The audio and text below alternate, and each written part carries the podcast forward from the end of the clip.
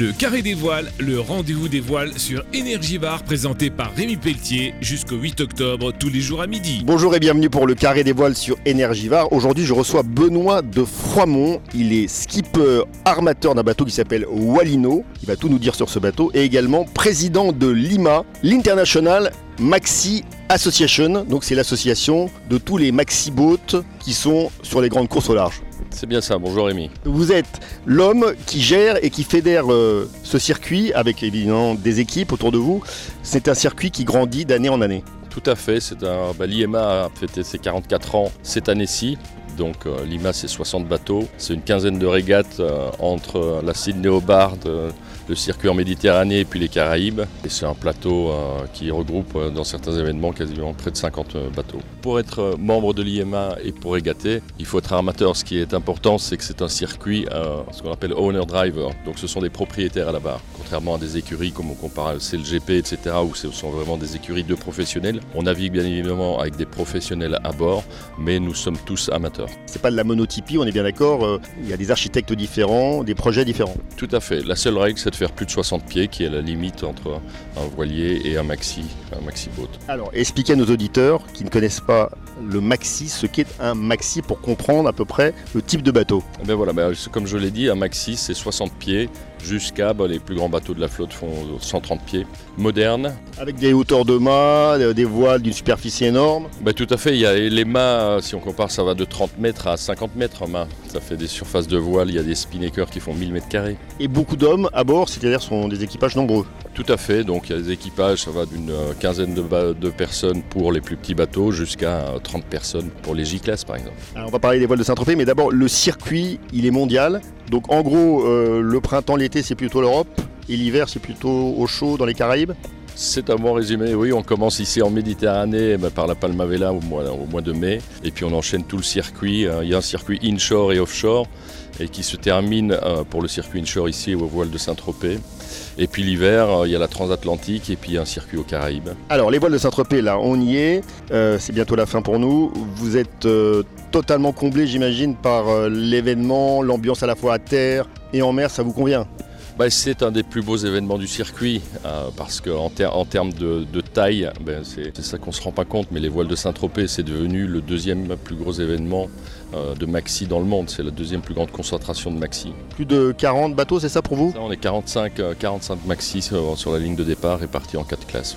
Et alors, le fait de se retrouver euh, sur des plans d'eau différents, mais avec des voiliers de tradition, les voiliers qui ont fait l'histoire du yachting depuis le 19e, 20e siècle, etc., qui régatent aussi, pour vous, c'est un plus? Ben, c'est un plus parce que parce que c'est la seule régate euh, de notre circuit qui mêle euh, ces voiliers de tradition et moderne. Et puis c'est un événement qui, euh, va au-delà de, la régate et de la compétition sur l'eau. C'est que c'est un événement qui est, mené de main de maître par une équipe euh, de passionnés ici au niveau de la société nautique et qui regroupe non seulement euh, les, les- régates mais toute une série d'é- d'é- d'événements euh, à terre qui sont, juste magiques. Juste pour euh, avoir une petite idée, pour ceux qui connaissent rien à la voile, les conditions météo sont pas très musclées cette semaine, mais ça permet quand même de faire des régates avec un maxi. C'est pas trop lourd comme bateau, ça va, vous pouvez régater. Oui, parce que c'est pas les conditions de vent et euh, je veux dire c'est tout aussi plaisant parfois de naviguer dans des petites conditions parce que ça demande une tactique euh, complètement différente, c'est une façon de naviguer complètement différente. Donc on n'a pas besoin d'énormes conditions pour prendre du plaisir. On prend autant de plaisir dans du petit temps que dans, dans du gros temps. Et vous, donc euh, Walino, vous n'êtes pas le plus grand, vous pouvez gagner contre des maxi sont plus grands. Oui, tout à fait. Donc ça, c'est le principe. Soit on est dans la monotypie, c'est-à-dire tous les bateaux sont identiques. Le vainqueur, c'est celui qui coupe la ligne en premier. Ici, comme on est sur- des bateaux très différents, il y a ce qu'on appelle un rating, c'est-à-dire un coefficient qui multiplie le temps du bateau à son, à son arrivée pour pouvoir euh, comparer de manière euh, équitable l'ensemble des bateaux. Alors, moi, ce qui m'intéresse aussi, c'est le positionnement euh, des maxi yachts. Donc, euh, vous êtes le président de l'IMA, je rappelle, l'association des, maxi. Ce sont des monocoques. On ne parle aujourd'hui que de foil, que de bateaux volants, que de multicoques, CLGP, etc., etc., les ultimes, enfin, dans la course au large. Vous, vous êtes, euh, pour résumer, à l'ancienne ou vous êtes très moderne, très avant-gardiste? Il n'y a pas de foil sur la majorité de la flotte. Nous avons un membre qui a développé un, voilier sur foil. Donc comme le multicoque, euh, et ce sont des évolutions euh, naturelles que l'on voit sur, sur le CLGP, quand on parle sur les, sur les transats, etc., les IMOCA.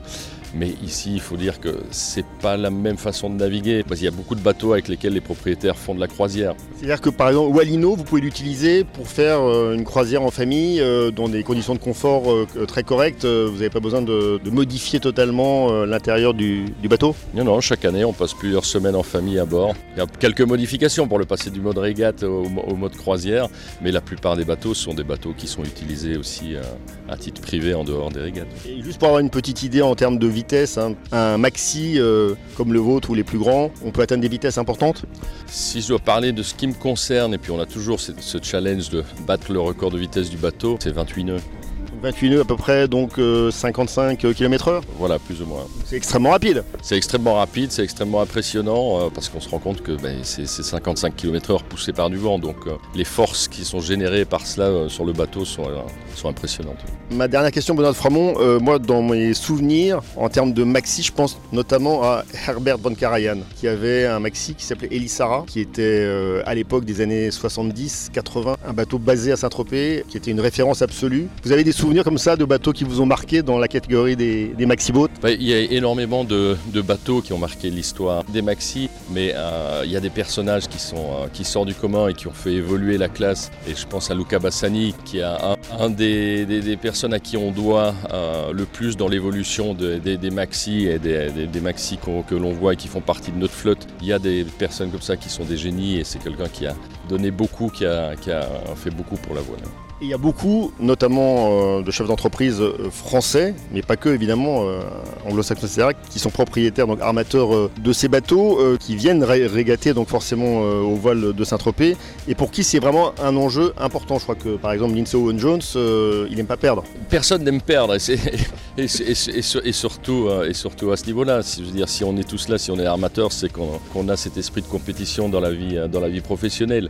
Et donc même si il n'y a, pas de price money au bout, on a, on a tous envie de gagner. Oui, en fait, il n'y a rien à gagner sur le plan financier, mais il y a tout à gagner sur le plan sportif. Tout à fait. Et c'est ça, et c'est ça qui est beau, c'est que les enjeux, euh, il n'y a pas d'enjeu en dehors du, de, de l'enjeu sportif. Un grand merci Benoît de Froidmont. Donc je rappelle que ce samedi dès 11h, ce sont les courses, les régates des voiliers de tradition dont le trophée, fameux trophée Rolex et à midi et demi la course des voiliers modernes. Donc c'est le dernier samedi des voiles de Saint-Tropez 2023 25e édition. Merci beaucoup Benoît de. Bravo et puis bon vent à, votre classe de bateau Lima et on se retrouve dès demain pour la suite et la fin du carré des voiles sur Énergivare. Merci à toutes et à tous. Le carré des voiles sur Énergivare avec Bernard Optique Exposant, Triba, Gassin, Roquebrune, Montauroux, Esterel Plomberie Chauffage à Fréjus et Style Immobilier à Sainte-Maxime.